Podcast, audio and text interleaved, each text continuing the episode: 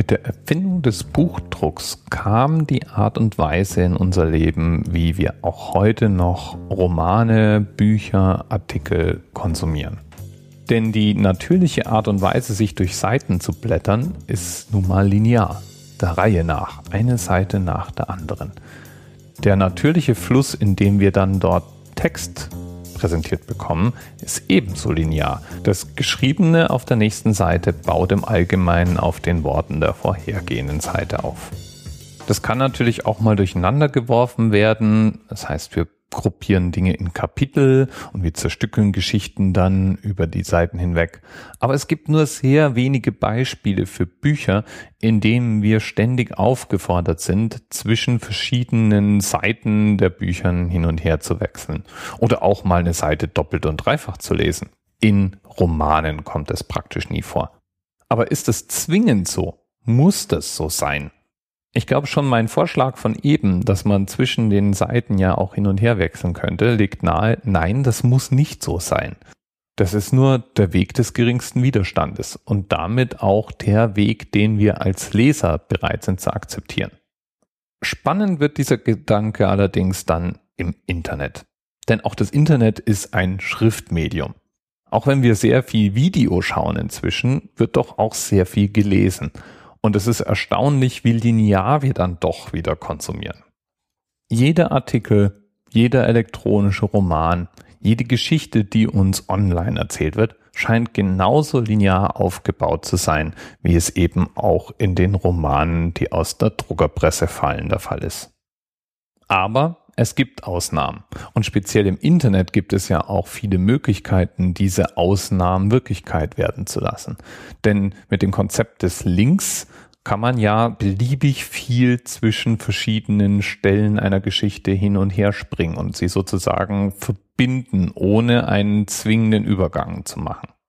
Und mit diesen Gedanken sind wir bei Geoff Ryman. Geoff Ryman ist ein mehr oder weniger bekannter Autor. Seine erste Veröffentlichung hatte er mit sechs Jahren und seitdem hat er nicht mehr aufgehört zu schreiben. Und der Anlass für die heutige Anerzählt-Episode 253 ist der gleichnamige Roman von Geoff Ryman. Der wurde nämlich in den 90er Jahren als Webseite veröffentlicht. Die Handlung des Romans spielt in der London Underground, also in der U-Bahn. Und zwar speziell in der Bahn, die zwischen den Stationen Embarkment und Elephant and Castle am 11. Januar 1995 verkehrt. Diese U-Bahn hat sieben Waggons und in jedem Waggon sind 36 Passagiere. Und dann gibt es noch einen Fahrer. Macht zusammen 253 Leute. Und um diese 253 Leute dreht sich auch der gesamte Roman. Und als Leser surft man durch diesen Roman. Das heißt, diese Webseite hat wirklich für jede einzelne Figur Hintergrundinformationen parat, die mit Links gespickt ist.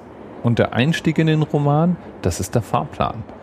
Die verschiedenen Stationen der Bahn, die sie durchfährt, die geben dem ganzen Roman natürlich auch einen zeitlichen Ablauf. Als Leser nehme ich mir also diesen Fahrplan vor und springe an eine der Stationen. Dann wähle ich einen Waggon aus, navigiere zu einer Figur und lese dann auf der Seite etwas über diesen Menschen. Wie er aussieht, was er gerade in diesem Augenblick tut. Und diese Texte, die enthalten weitere Links zu Hintergrundinformationen. Zum Beispiel erfährt man, dass der Fahrer unter anderem auch ein Lehrer ist.